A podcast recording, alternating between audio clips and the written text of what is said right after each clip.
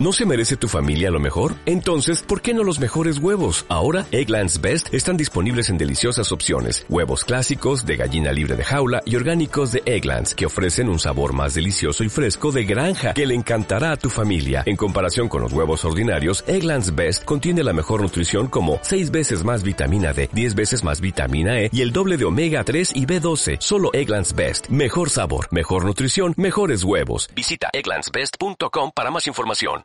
Aquí comienza Moneda Corriente.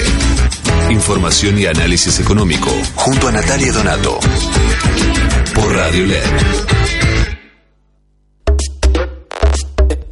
Hola a todos, muy pero muy buenas tardes, bienvenidos, bienvenidas. Esto es Moneda Corriente, el programa de Natalia Donato. Hoy sin nuestra querida Nati, que se ha tomado unos, unos días merecidos, ¿no? Por supuesto. Eh, mi nombre es Agustín Gulman y los voy a estar acompañando la próxima hora con todas las novedades políticas y económicas que, como sabrán, obviamente abundan en estos días locos que transitamos antes de llegar a fin de año.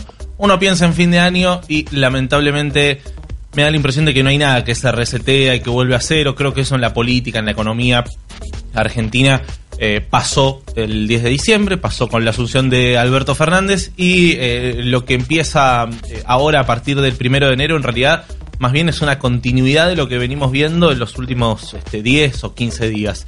Eh, novedades económicas, eh, desde luego que hay una gran batería. Creo que la novedad central del día de hoy tiene que ver con lo que está ocurriendo con la ley de emergencia pública, la ley de emergencia económica, que fue aprobada la madrugada del sábado en el Senado, convertida en ley, todavía no fue promulgada.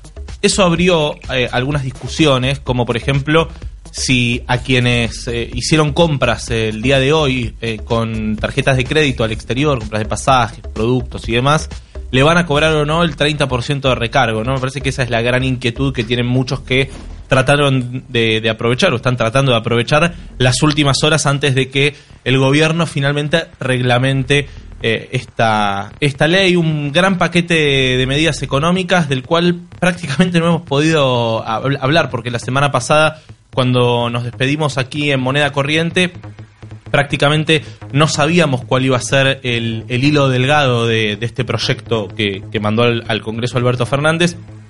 Básicamente, resumir algunas cosas, ¿no? El aumento de las retenciones, eh, se, elimina eh, el tema de los cuatro pesos por dólar eh, exportados, ¿no? Esta, esta medida que había impulsado Mauricio Macri en 2018, después de esa mega corrida cambiaria, esa esa devaluación terrible este, de septiembre, octubre de 2018. Y el, dato central, me parece, o, el tema que más da que hablar en los últimos días y que seguramente va a seguir dando que hablar a pesar de las explicaciones que vienen dando en el gobierno, tiene que ver con lo que pase con las jubilaciones, ¿no? Se suspende por seis meses, por 180 días, la fórmula previsional sancionada entre este, balas de goma, piedras y una brutal represión en 2017, eh, se suspende por 180 días. Eh, y hasta entonces los aumentos los va a fijar por decreto de manera discrecional el presidente Alberto Fernández. Bueno, la gran duda es si esos decretos eh, que disponga Alberto Fernández, si, si en esos decretos los aumentos van a empatar la inflación, ¿no? Que un poco es lo que venía este, planteando un sector de, la oposición en los últimos días eh, sobre todo por la pérdida abismal que tuvieron los jubilados eh, en, los últimos tiempos. ¿no? En los últimos cuatro años perdieron más de un 30% del poder adquisitivo, solo en el último año han perdido un 20%, ahora que la inflación eh, fue tan alta y que se activaba la cláusula gatillo de la fórmula previsional eh, sancionada en 2017, se suponía que los aumentos iban a tratar de equiparar esa pérdida del poder adquisitivo del año pasado. Bueno, hay que ver, porque el presidente Alberto Fernández este, ayer dijo que iba a, haber aumentos en marzo y en, y en, y en junio, tal como, como lo establecía esa, esa ley. Bueno, hay que ver si eh, efectivamente esos aumentos eh, son eh, como, como marcaba la ley. Da la impresión de que por algo el gobierno suspendió esa ley, a pesar de que Alberto Fernández ayer en una entrevista con Luis Majula haya dicho que iba a haber aumentos, tal vez los aumentos no sean este, tan tan tan fuertes como los que los que debían aplicarse. Esa me parece que es la gran novedad. Insisto, el gobierno todavía no ha eh, reglamentado la ley y eh, el otro eh, factor clave, me, parece a mí, pienso yo, de, este paquete de medidas económicas eh, sancionado, aprobado en el Congreso la, semana pasada, tiene que ver con el dólar, ¿no? Me parece que ahí está este, otra de las grandes discusiones. ¿Por qué? Porque lo que el gobierno pretende es tratar de eh, impulsar que la gente quiera ahorrar en pesos. En realidad no es tanto una, una maniobra para impulsar el ahorro o al menos en, un primer momento, por lo que explican en, economía, sino para tratar de darle un shock de consumo, ¿no? Eh, un, empujón de consumo a los primeros meses de, de, la gestión de Alberto Fernández, que la gente empieza a tener algo de guita en el bolsillo, que esa plata se destine al consumo, porque dólares es muy difícil de comprar. Eh, bueno, ¿qué es lo que hicieron en el gobierno? Eh, pusieron un impuesto del 30%, tanto a las compras con tarjeta en el exterior como a las compras para eh, atesorar, las compras para ahorro de dólares. Así que esas me parece que a grandes rasgos son los ejes ¿no? del de, paquete económico que aprobó el Congreso por pedido de Alberto Fernández. Y otra de las discusiones que se viene, que ya lo están trabajando en el Banco Central, tiene que ver con los créditos hipotecarios UVA. Esta modalidad impulsada por Mauricio Macri, que básicamente lo que hacía era indexar la cuota de los préstamos hipotecarios con la inflación. Hubo mucha gente que está profundamente preocupada porque eh, vieron mermadísimo su, su, capital, eh, sobre todo porque las cuotas son elevadísimas. Eh, solamente para tener una referencia, si se aplica la, la cuota UVA en enero, van a empezar a pagar un 20% más. Es mucha, mucha, pero mucha plata. Sobre todo teniendo en cuenta que la gente está pagando en promedio por encima del 30% de sus ingresos de préstamo, cuando en realidad el plan original era que el tope fuera 25%. Cuentan que en el Banco Central ya están trabajando en algún tipo de medida que eh, actualice los créditos eh, los créditos suba. Así que me parece que eh, esa es otra de las claves. Hay que prestarle mucha pero mucha atención a, ese asunto. Me parece que es otro tema que viene mm, un poco este, oculto ¿no? en la agenda. Y después otro tema del cual prácticamente no hemos sabido nada tiene que ver con protestas que están habiendo en la provincia de Mendoza ya desde, desde ayer. Son de verdad muy pero muy masivas. Si pueden, busquen en las redes sociales, busquen en algunos medios mendocinos, porque lo que está pasando en Mendoza es eh, bastante impactante. La semana pasada, en la legislatura provincial, el radicalismo, que es quien gobierna en la provincia de Mendoza, la cabeza es Rodolfo Suárez, el gobernador, acordó con el Frente de Todos modificar la ley 7722. Es la ley básicamente que regula cómo se deben llevar a cabo las actividades mineras en la provincia. Hasta ahora la ley, una ley que fue este, propuesta por el pueblo, muy militada ya por 2007, lo que establecía es que no se podían utilizar sustancias químicas para la extracción de minerales de, eh, que están en la provincia de Mendoza. Se suspende eso con, con esta reforma y hay protestas muy, pero muy, muy fuertes. Las protestas, las primeras, este, surgieron en, en la localidad de San Carlos, a unos 100 kilómetros de Mendoza capital, y la realidad es que ahora hay eh, protestas muy, muy grandes y además me parece que más allá de leer esto en clave ambiental, que es claramente algo que preocupa no solamente a la Argentina, obviamente preocupa a, todo el mundo, me parece que también eh, hay que leerlo un poco en clave política, porque claramente eh, esto está despertando, me parece, la primera interna dentro del frente de todos.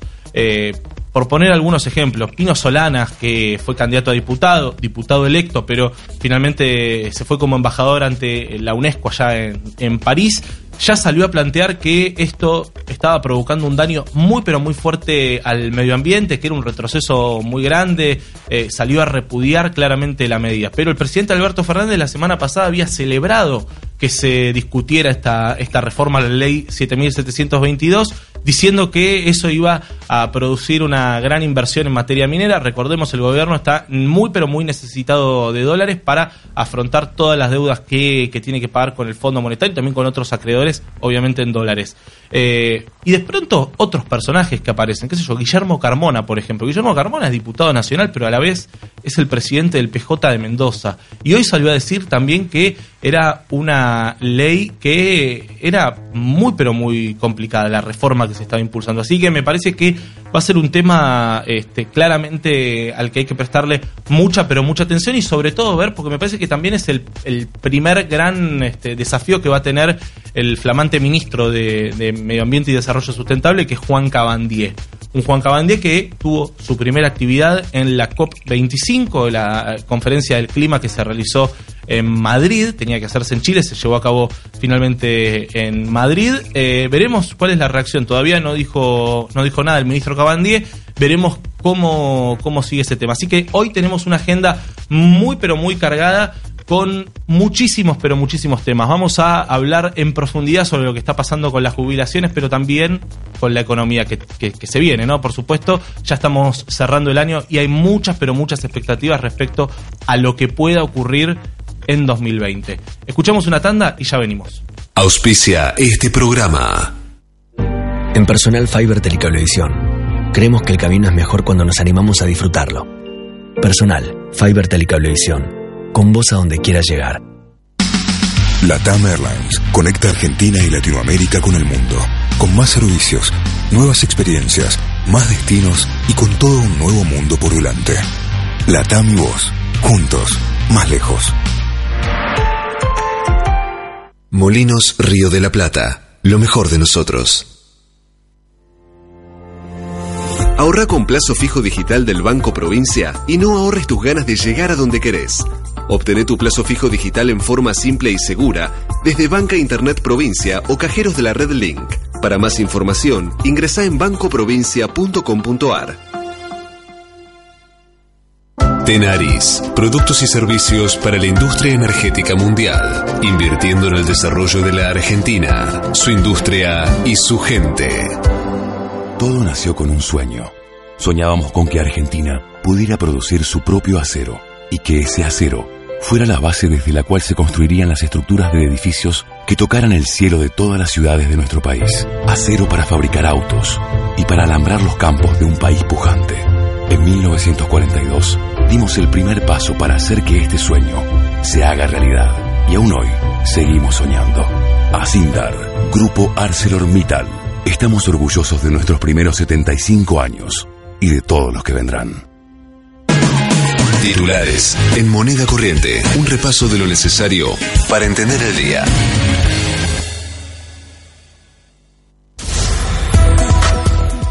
Trece minutos han pasado de las 2 de la tarde. La temperatura 30 grados. La térmica 33 un verdadero horno, Buenos Aires. Comenzamos el repaso informativo a esta hora tras la sanción de la ley de emergencia, Alberto Fernández recibe a la mesa de enlace. El presidente se reunirá esta tarde con integrantes de la mesa de enlace en medio de las, de las advertencias de una protesta en rechazo, obviamente, al eh, incremento en las retenciones dispuesto por la ley de solidaridad social y reactivación productiva que fue aprobada por el Congreso la semana pasada.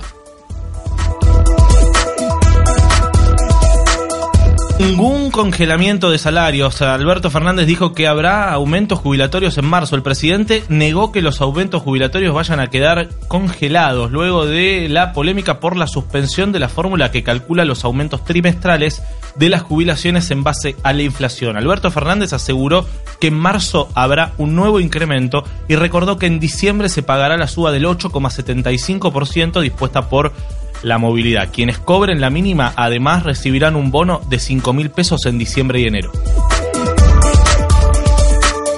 Los sueldos aumentarán por decreto entre 6 mil y 9 mil pesos en enero y marzo. Forma parte del acuerdo entre el gobierno y la CGT y está dentro de la ley de emergencia pública aprobada la semana pasada que faculta al Poder Ejecutivo a disponer incrementos mínimos para los trabajadores del sector privado. La suba será de entre 6 mil y 9 mil pesos en cuotas.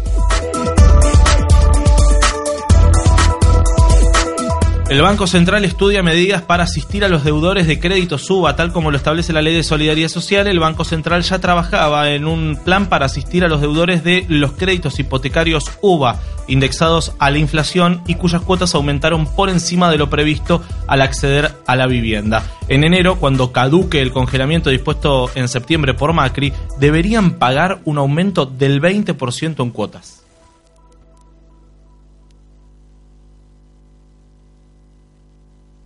15 minutos pasaron de las, eh, de, las 2 de la tarde. 30 grados 3 décimas es la temperatura y nosotros vamos a escuchar algo de música aquí en LED FM, aquí en Moneda Corriente, en el programa de Natalia Donato. Eh, lo que escuchamos es Vamos con Perfume Casino eh, de Babasónicos, un tema que tiene unos cuantos años, de una época en la que Babasónicos había incursionado en los videoclips. Eh, hacían videoclips que eran de verdad zarpadísimos. Escuchamos Perfume Casino, Babasónicos.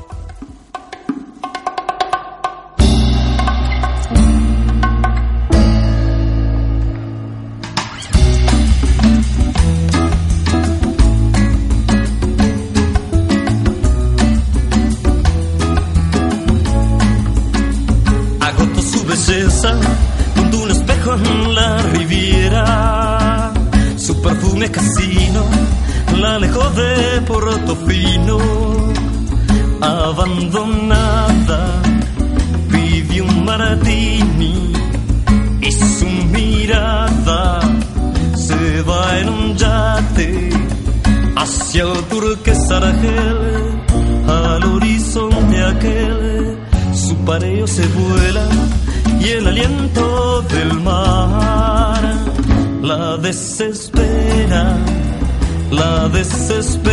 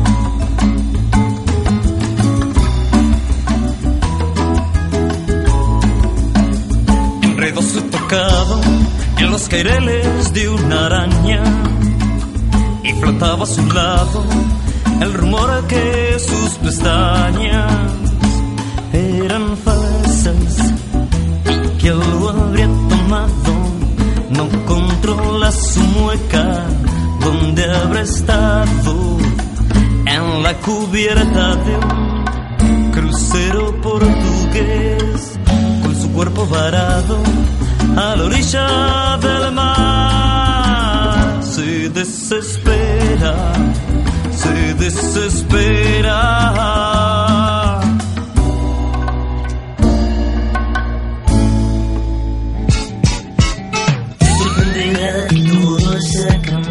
Dieciocho minutos pasan de las 2 de la tarde, 30 grados 3 la temperatura en estos momentos en la ciudad de Buenos Aires, un verdadero horno. La novedad de estos minutos tiene que ver con que Hace instantes el presidente Alberto Fernández acaba de confirmar a, un grupo de periodistas acreditados en Casa Rosada que el gobierno va a promulgar hoy la ley de solidaridad social y reactivación productiva. Recordemos que se esperaba en realidad el decreto eh, para esta mañana, pero en el boletín oficial eh, nada ha salido al respecto. Eh, lo tenemos en línea al economista Federico Furiase, director de EcoGo, para conversar no solamente sobre la ley, sino sobre los desafíos que se vienen. Federico, ¿cómo te va? Buenas tardes. Agustín Gulman te saluda aquí en LDFM. Federico, ¿nos escuchás? Bueno, vamos a tratar de restablecer el contacto con eh, Federico Furiase. Eh, a ver si podemos eh, tratar de entender un poco, ¿no? ¿Qué es lo que viene pasando con la economía? ¿Cuál va a ser el impacto que va a haber con esta medida del el dólar turista y del recargo del impuesto del 30% a las compras de, de, divisas para ahorrar, ¿no?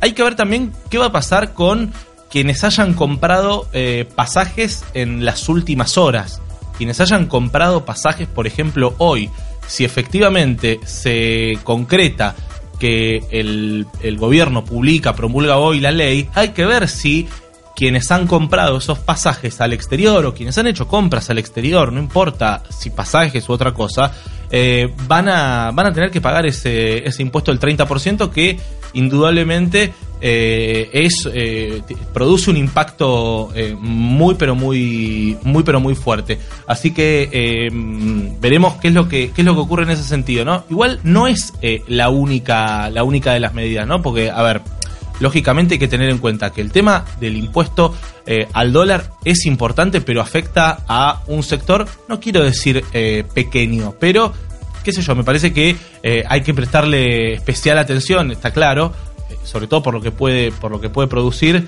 eh, en, en materia de, de- de qué sé yo, en la economía real. Y por el otro lado, lo que pasa con los jubilados, ¿no? Que me parece que ahí está el, el gran, este, el gran dilema, ¿no? Si los aumentos van a ser efectivamente eh, eh, en línea con la inflación o si van a tener aumentos por debajo, si va a haber aumentos segmentados.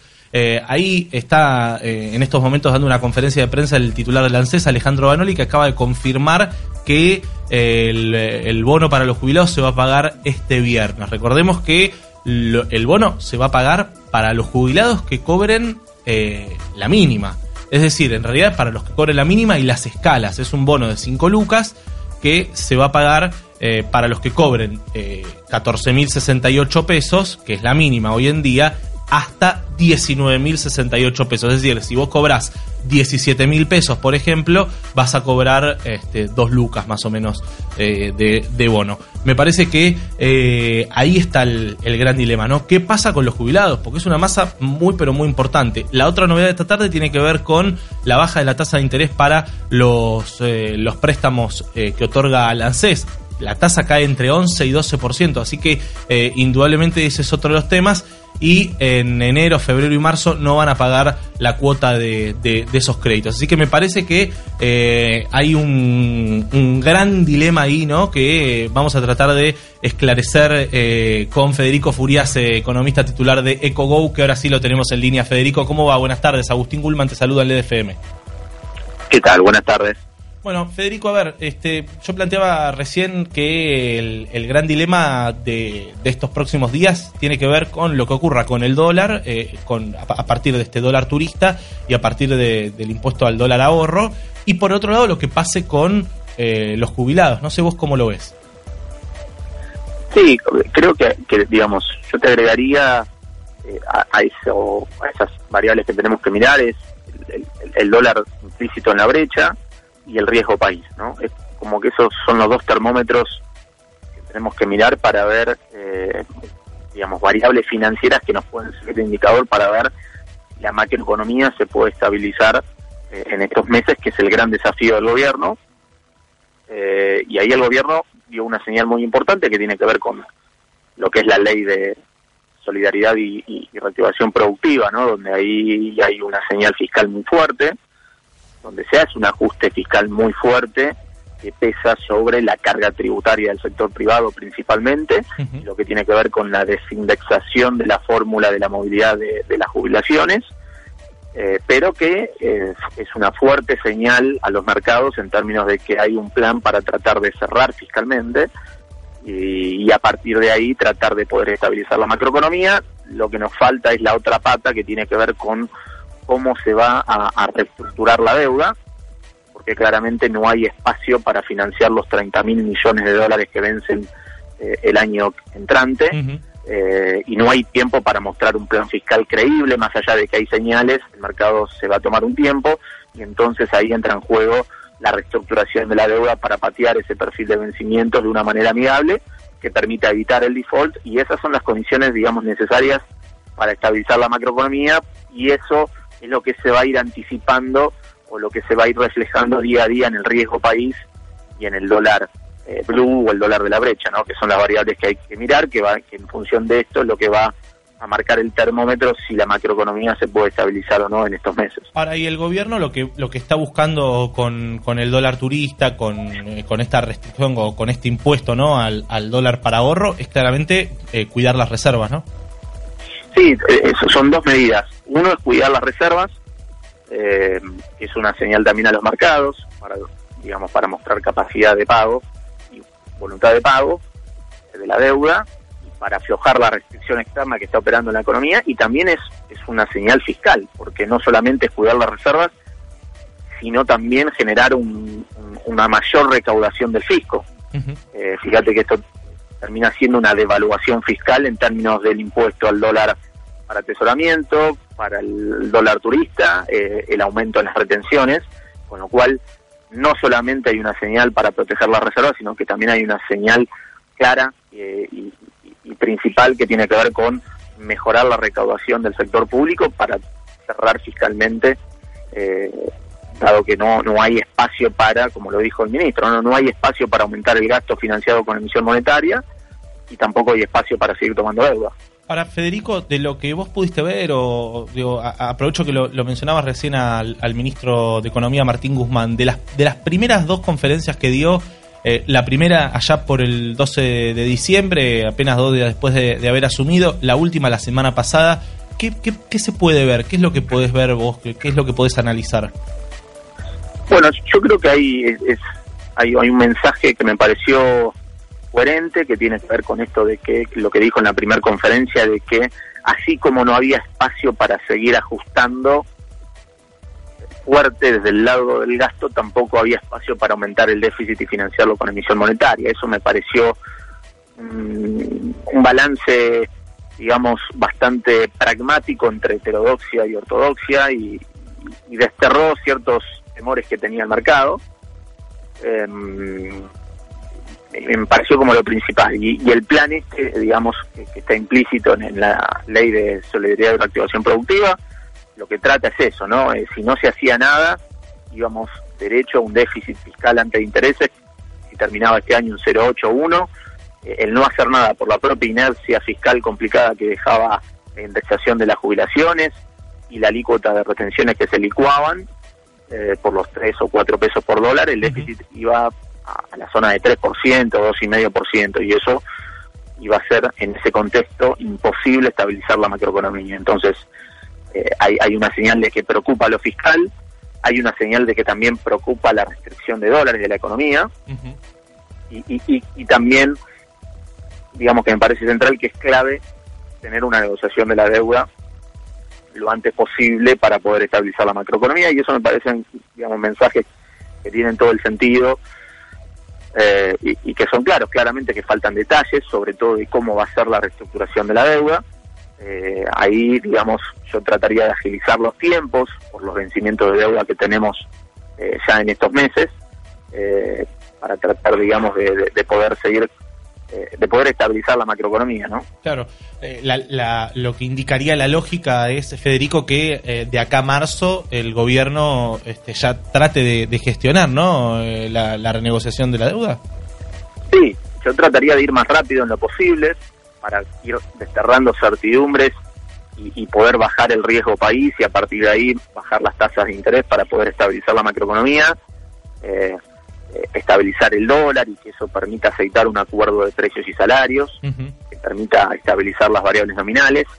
Eh, hay una señal muy clara, que el, el artículo 57 de la ley de solidaridad y reactivación productiva que tiene que ver con hay un permiso para que el Tesoro le coloque una letra intransferible al Banco Central por 4.500 millones de dólares y eso permitiría mostrar capacidad de pago mientras se negocia la deuda. Eh, en estos meses, con lo cual esa fue una señal también muy importante, pero trataría, digamos, de que esta señal de consistencia fiscal se sostenga en el tiempo, pero lo que se necesita y lo que se requiere es tener, digamos, la negociación de la deuda eh, rápido, ¿no? Yo creo que para que toda esta emisión monetaria que tuvimos estos meses no acelere la inflación y no pase factura en la brecha, en el dólar de la brecha, hay que tener una negociación de la deuda rápida y en forma exitosa. Ahora, La eh, negociación de la deuda requiere la consistencia fiscal, que es lo que se trató de dar con este programa, pero falta la, reestructur- la reestructuración de la deuda para descomprimir y dar aire desde el lado del perfil de vencimiento. Federico, hemos visto eh, medidas para los sectores eh, tal vez eh, más complicados, ¿no? Eh, da la impresión de que esto es una gran sábana corta, ¿no? Tirás de un lado y le sacás a uno, tirás del otro lado este, y complicás al otro. Eh, da la impresión de que en los primeros días o en este paquete de medidas había medidas como muy concretas, sobre todo para los sectores más postergados. ¿Es posible que en los próximos días eh, haya algún anuncio de lo que te puedas imaginar vos, ¿no? Por supuesto, eh, para, para sectores, por ejemplo, de la clase media, ¿no? Sobre todo teniendo en cuenta que hubo un sector, está, es lógico que también es un sector que quería en, en algún punto expresar su apoyo este, al gobierno saliente y demás, pero hubo un sector que no dejó de salir a protestar a la calle eh, para eh, reclamar este, contra este esto que se conoció como un impuestazo.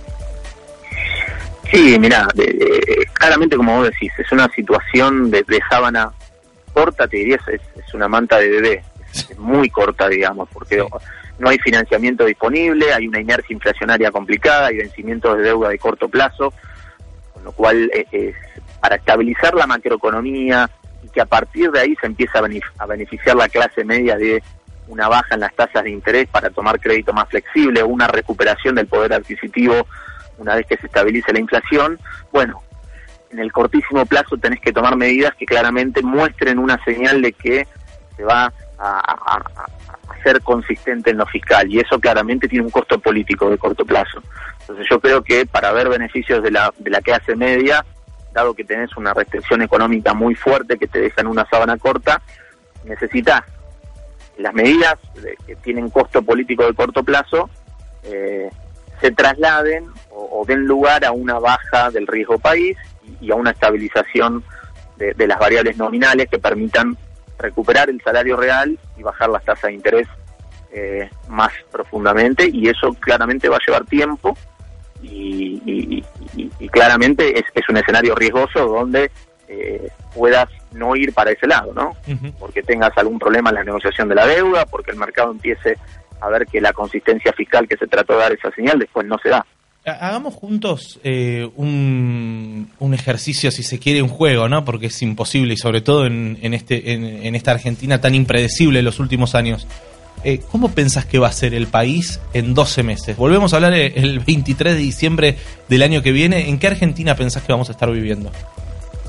Bueno, digamos, justamente como, como estás en un escenario, en esta sábana corta, donde, digamos, uno puede imaginar que hay un escenario donde se estabiliza la macroeconomía, un, un escenario donde termina saliendo bien, donde la, la macroeconomía se estabiliza, baja el riesgo país, porque hubo una negociación de la deuda con una señal de consistencia fiscal, la economía deja de caer y una inflación que, eh, digamos, puede converger a la zona de 40-37%, pero claramente eso es un escenario donde se estabiliza la macroeconomía porque salió bien la negociación de la deuda y porque el gobierno mostró consistencia en lo fiscal y en lo monetario.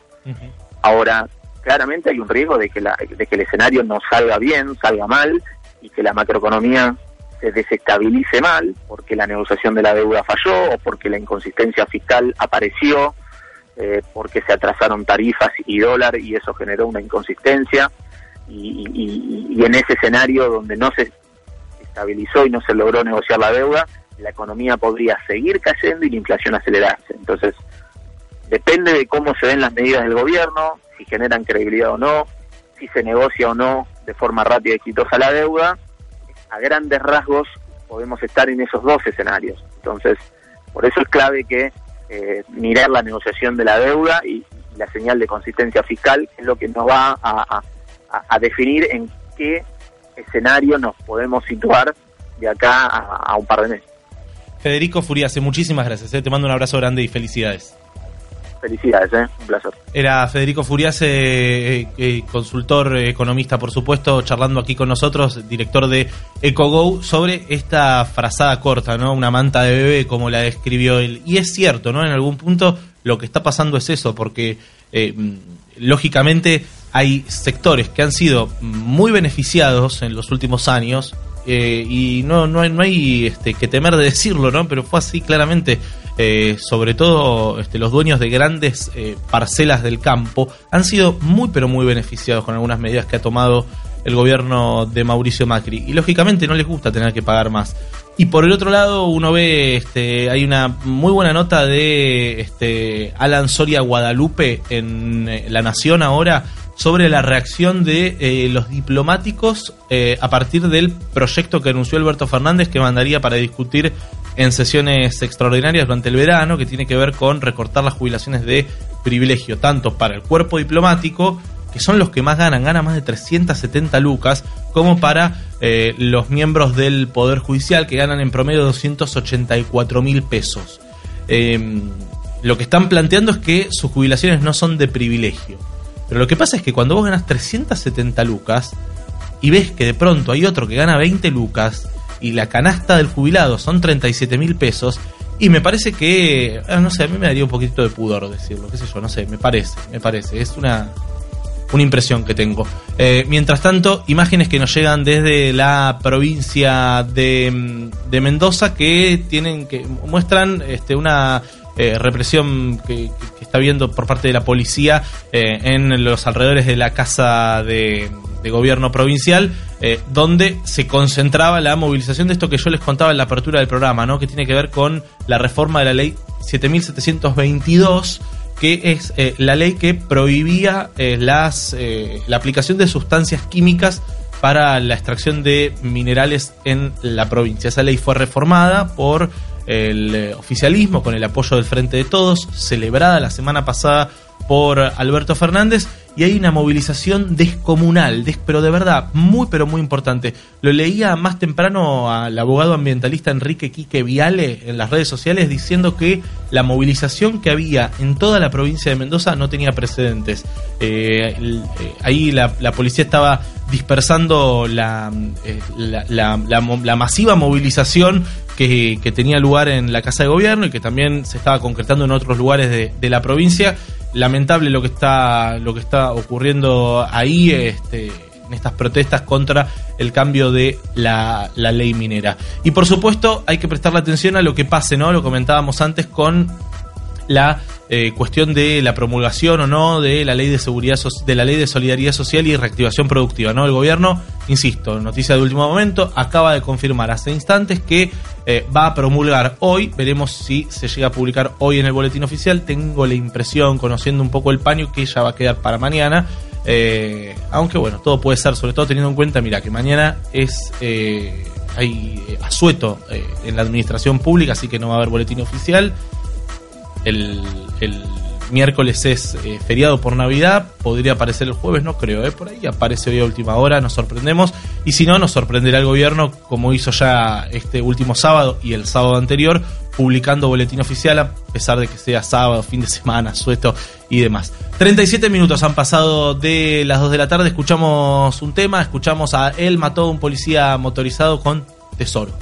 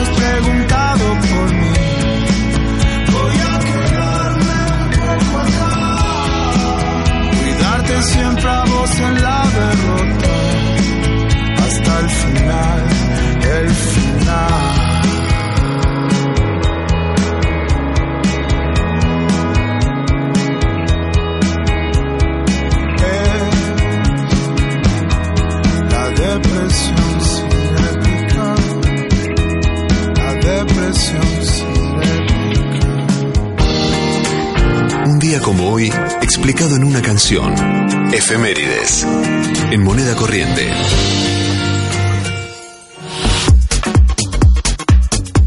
y 41 minutos pasaron de las 2 de la tarde, 30 grados 3 décimas la temperatura en la ciudad de Buenos Aires. Un día completamente soleado, azul. No vayan a hacer las compras de Navidad hoy, no sean como yo que lo dejé todo para último momento. Qué sé yo, no sé, háganlas el, el 26, no sé. Se demoró Papá Noel, qué sé yo, invéntate una excusa. Eh, vamos a charlar, eh, nos ponemos serios, vamos a charlar eh, sobre uno de los temas que para mí claramente es uno de, los temas centrales de los últimos días y claramente pensando a futuro, que tiene que ver con el tema jubilatorio, ¿no? Sobre todo a partir de esta mm, suspensión de la reforma previsional por 180 días que ha definido el gobierno a partir de la ley de solidaridad social y reactivación productiva. Vamos a conversar con Gabriel Falconier, que es abogado experto en derecho previsional, tiene la gentileza de atendernos aquí en Radio LED. Gabriel, ¿cómo, cómo estás? Eh, buenas tardes, Agustín Gulman te saluda. ¿Qué tal, Agustín? ¿Cómo te va? Muy bien, muy bien. Bueno, un gusto, Gabriel. A ver, eh, ¿qué, qué pensás de, de todo lo que se generó a partir de, de las jubilaciones, de la suspensión de la fórmula previsional sancionada en 2017, eh, de los bonos de 5 mil pesos para quienes reciben la mínima? Mira, eh, es un cambio de, de rumbo de lo que veníamos vi- viviendo en estos últimos cuatro años. Eh, recordemos que la movilidad previsional fue cambiada en 2017, no solamente la fórmula de movilidad provisional, sino también la forma de, de cómo se abastecían los recursos del ANSES, porque para privilegiar a las provincias, eh, uno de los impuestos que, que abastecía el ANSES era el impuesto a las ganancias. Bueno, eso ya no, no ocurre. Entonces eh, el ANSES se empezó a volver un poco deficitario en ese sentido. Eh, y esto es, una, es un cambio en el cual da una prioridad a los que menos tienen, porque recordemos que es un sistema, es una ley que es un sistema solidario en el cual hay mínimos y máximos y la brecha entre el que menos gana y el que más gana eh, es, eh, es muy grande, o sea, siete veces. Fíjate que hoy un jubilado de la mínima cobra 14.068 pesos y el que más cobra eh, cobra 103.000, o sea, es una, una diferencia de siete veces. Esto no pasa en otras partes del mundo, la diferencia puede entre dos, tres o cuatro veces. Entonces el sistema está un poco desbalanceado, de verdad. Y obviamente los, eh, esto es una situación de emergencia en el cual se tiene que reorganizar los recursos, solamente es eso. Lo que se, pre- se, pre- pre- se, se propuso con esta suspensión de la forma previsional, que no es congelamiento de jubilaciones, hay que aclararlo, eh, se, se propuso ver una nueva fórmula para que eh, que sea acorde a lo que al poder adquisitivo de un jubilado, porque eh, todos hablan de que la movilidad previsional, esta que ahora se está suspendiendo, iba a favorecer ahora a los jubilados por la inflación. Es eh, entre comillas, porque la inflación del jubilado no es la que reflejaba el INDEC. El, el- jubilado tenía otro tipo de inflación. Era el, ju- el- la inflación de los remedios, eh, el aumento de, de- de todas las prestaciones que uno, un jubilado puede tener.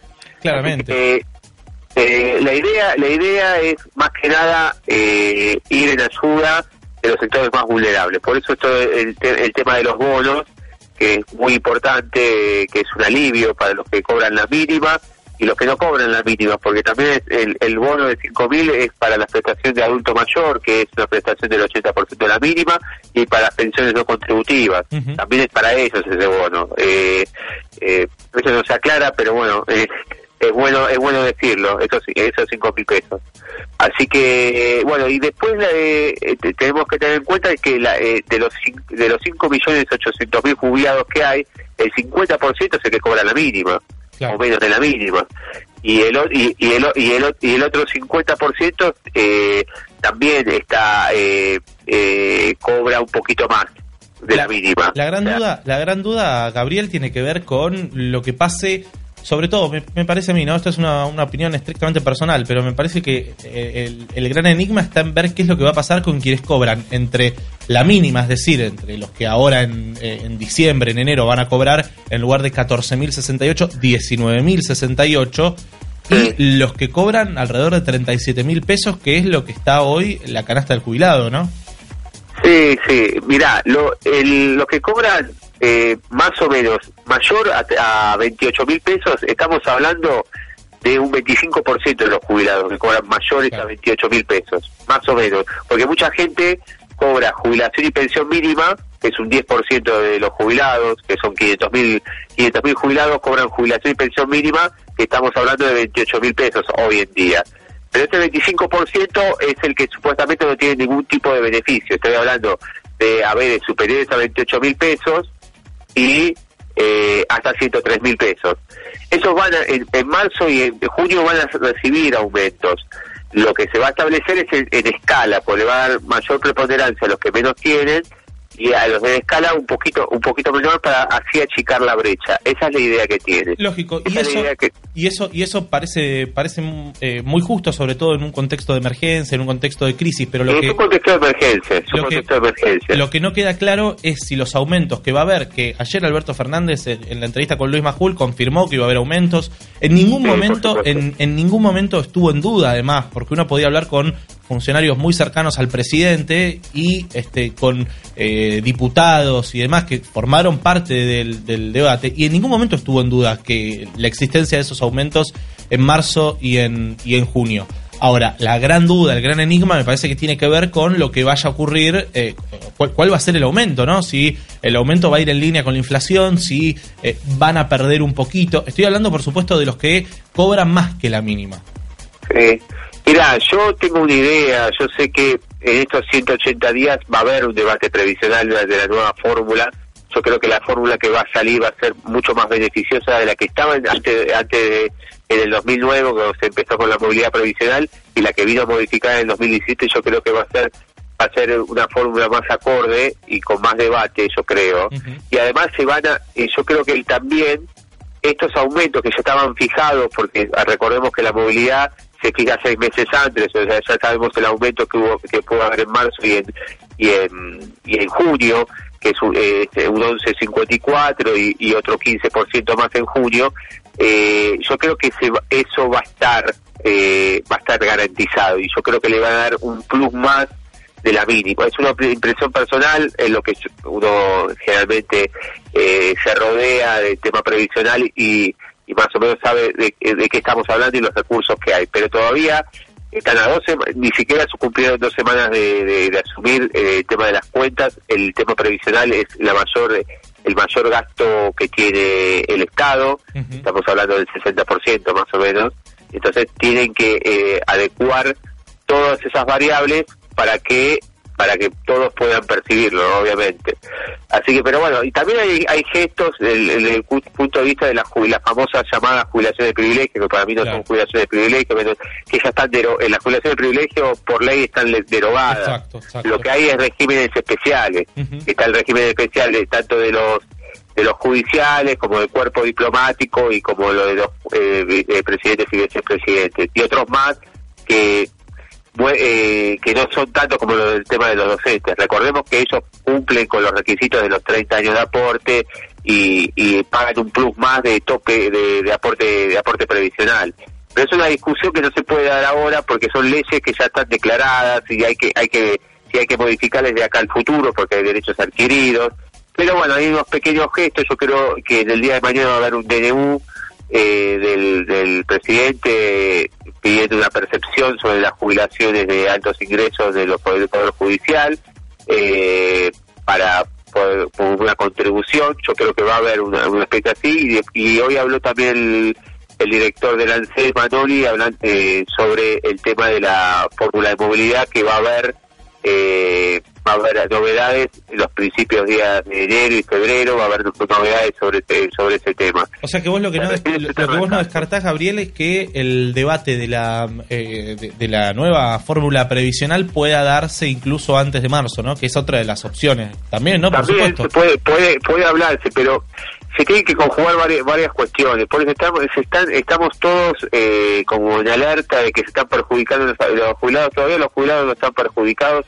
Se beneficiaron más los jubilados en la mínima, obviamente las asignaciones de sal por hijo también, que van a recibir otro monto también, de dos mil pesos. Eh, pero hay otras medidas también que, que vienen en, eh, Exacto, bueno, eso con esto. es otra de las cosas que te iba a preguntar, ¿no? El tema de lo que se conoce como el salario indirecto, ¿no? Eh, eh, hoy. Exactamente. a- a- Una son los medi- mirá, una son los medicamentos eh, que para la- que el gobierno anterior con la eh, con el la primera comunicación de PAMI hizo que eh, todos los, eh, todos los medicamentos crónicos que una persona estaba subsidiado con el 100% de los medicamentos ya no lo podía percibir si recibía más de una vez y medio de la mínima. Entonces estaban todos quedaban excluidos y tenían que abonar los, medicamentos. Después eh, la- el descuento de ese 8% que son gestos también que hace que se congele la jubilación, eh, que se congele la el, el, precio y lo puede acceder más. Y la otra medida que salió hoy, que habló el director de ANSES, es sobre los créditos, eh, la baja de, los, de las tasas preferenciales, las tasas de los créditos ANSES.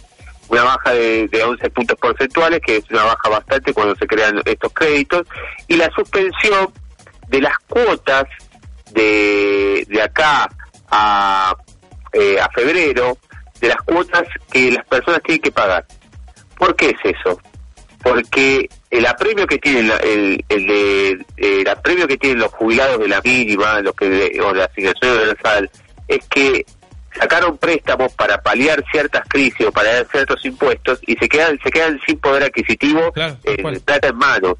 Entonces lo que hace estas medidas es cuando yo te vas, te vas a subir en demasía la jubilación, ahí me empezás a re- eh, se va a prorratear lo que vos me debes y estos tres meses que estás apremiado no me los pagues.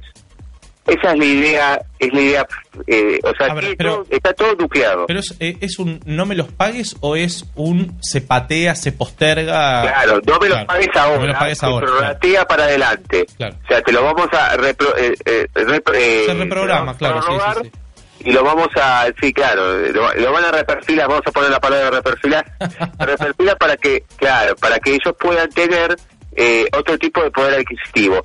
O sea, cambió, es- cambia toda la estructura y está bien que sea así, que no sean solamente medidas aisladas que no llevan a ningún lado, son medidas que son en, en su conjunto. Y la idea también que tiene eh, este gobierno, que, esto, eh, que esto es a futuro, de crear un banco de previsión social que, que esté más cercano a, lo- a las necesidades de un jubilado o de un trabajador activo, que es lo que se ve en otras partes del mundo. En otras partes del mundo, el que está trabajando aporta activamente al sistema porque sabe que si aporta al sistema puede tener beneficios en, en- en en su vida activa, como accesos a créditos, a- accesos a, una, a una casa. Entonces, esa es la idea, pero estoy hablando acá, estoy haciendo futurología de acá a 20 años, ¿no? Pero eh, eh, a eso ha apuntado, por eso hablan del Fondo de Protección al Futuro. Pero bueno, estas son las primeras medidas, son, eh, es un impacto porque eh, son, son muchas medidas en muy poco tiempo, pero yo creo que eh, es un cambio de, paradigma eh, la cuestión del, del otro gobierno, ¿no? Y, y por último, Gabriel, ¿no se pueden venir juicios con, con esta medida? Mirá, eh, es un tema, es, el- es la, la cuestión latente. Eh, siempre se habla del famoso caso Badaro que se produjo en el año claro, en el 2006, pero ahí pasó algo diferente. Ahí lo que se hizo fue, mediante, un de- mediante decreto, como es el ahora, en ese momento era el presidente Néstor Kirchner, 1199 del 2004, se fueron aumentando las jubilaciones solamente para las mínimas y los menores a, a mil pesos. Y quedaron que congeladas durante cuatro años las jubilaciones mayores a mil pesos en ese momento, que eran jubilaciones medias o altas en ese, en ese momento. Lo que hizo que fuera eh, un, tema injusto y desproporcional. En este, en este sentido, si se van respetando las escalas y hay aumentos eh, escalonados y obviamente fijados y no, y no hay pérdida de poder adquisitivo, yo creo que los juicios podrán haber algunos planteos, pero no van a tener mayor asidero. Pero todavía no, hay ningún tipo de daño, porque todavía a marzo todavía no, no fuimos. Hay que ver cómo se determina marzo, qué, qué- qué se determina junio, y además estamos en una ley de emergencia.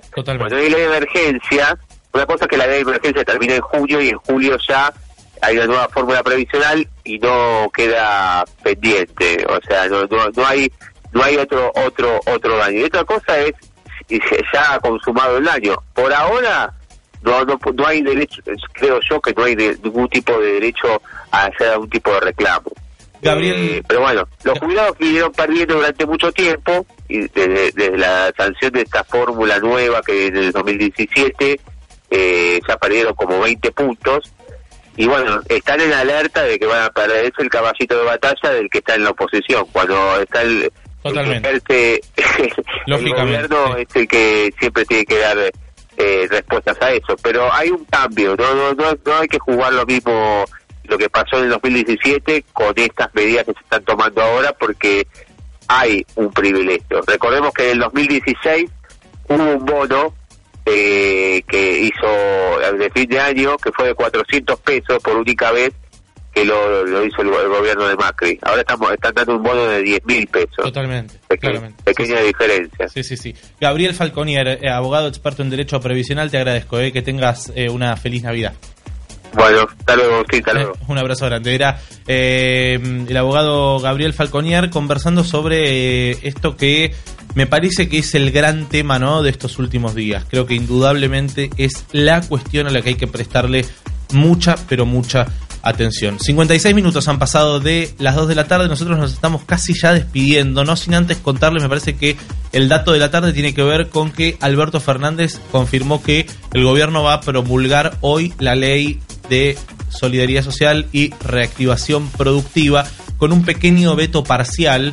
Vos dirás, che, qué loco, ¿no? Un veto parcial, una ley que propusieron ellos, que se votó casi sin modificaciones o con muy pocas modificaciones. Bueno, si va a haber un veto parcial, una aclaración en realidad es eh, que tiene que ver con las pymes. Ustedes saben que la, ley de solidaridad social, de reactivación productiva, entre otras cosas, lo que decía es que eh, las empresas iban a poder eh, reprogramar o reperfilar, como decía recién Gabriel, los, los pagos, entrar a una moratoria, sobre todo para eh, aquellas empresas que están atravesando situaciones eh, muy pero muy complicadas. Bueno, la aclaración que va a publicar hoy en el Boletín Oficial del Gobierno tiene que ver con aclarar que se trata de pequeñas y medianas empresas, que no es para las grandes empresas.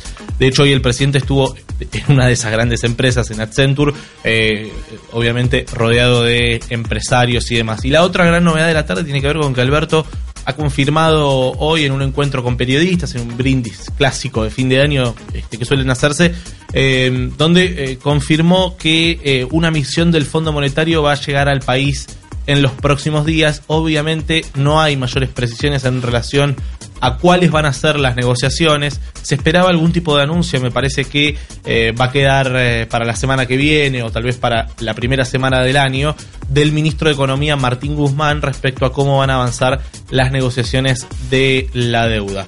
Todavía no hay fecha para, para la misión, pero de todos modos se espera que en los próximos días, lo dijo hoy Alberto Fernández, llegue esa, esa misión a, a, la Argentina. Así que un fin de año, igual no nos imaginábamos otra cosa, no nos imaginábamos que íbamos a tener un fin de año tranquilo. Eh, qué sé yo, el que se imaginaba que iba a tener un fin de año tranquilo está profundamente equivocado. Hay que ver cómo abren mañana los mercados. Mañana va a ser un día muy especial porque es asueto, lo decretó el, el gobierno la semana pasada. Eh, entonces hay que ver qué pasa, ¿no? Si ya abren con el plus del 30%, se va a ir el dólar a 82 mangos, hay que ver cuál es la reacción, qué pasa con el riesgo país, todas palabritas y frases de las cuales hemos hablado largo y tendido en este 2019. Nosotros, amigos, amigas, nos reencontramos la semana que viene. Estamos preparando un programa muy especial para el, para el lunes 30, donde vamos a, a repasar con economistas todo lo que ha ocurrido, que ha sido mucho, ¿eh? En este año. Y tal vez tal, también anticiparnos un poco ¿no? a lo que se viene en 2020, que, mamita, agárrate porque parece que va a ser muy, pero muy impactante. Yo soy Agustín Gullman, nos reencontramos el próximo lunes en esto que es Moneda Corriente, el programa de Natalia Donato, aquí en LED FM. Que tengan una gran tarde y por supuesto una gran Nochebuena y una feliz Navidad. Jojojo, chau. Auspicio este programa. En Personal Fiber Telecablevisión, creemos que el camino es mejor cuando nos animamos a disfrutarlo. Personal Fiber Telecablevisión, con vos a donde quieras llegar. LATAM Airlines conecta Argentina y Latinoamérica con el mundo, con más servicios, nuevas experiencias más destinos y con todo un nuevo mundo por delante. Latam y vos, juntos, más lejos. Molinos Río de la Plata, lo mejor de nosotros. Ahorra con plazo fijo digital del Banco Provincia y no ahorres tus ganas de llegar a donde querés. Obtené tu plazo fijo digital en forma simple y segura desde Banca Internet Provincia o cajeros de la red Link. Para más información, ingresa en bancoprovincia.com.ar. Tenaris, productos y servicios para la industria energética mundial, invirtiendo en el desarrollo de la Argentina, su industria y su gente. Todo nació con un sueño. Soñábamos con que Argentina pudiera producir su propio acero y que ese acero fuera la base desde la cual se construirían las estructuras de edificios que tocaran el cielo de todas las ciudades de nuestro país. Acero para fabricar autos y para alambrar los campos de un país pujante.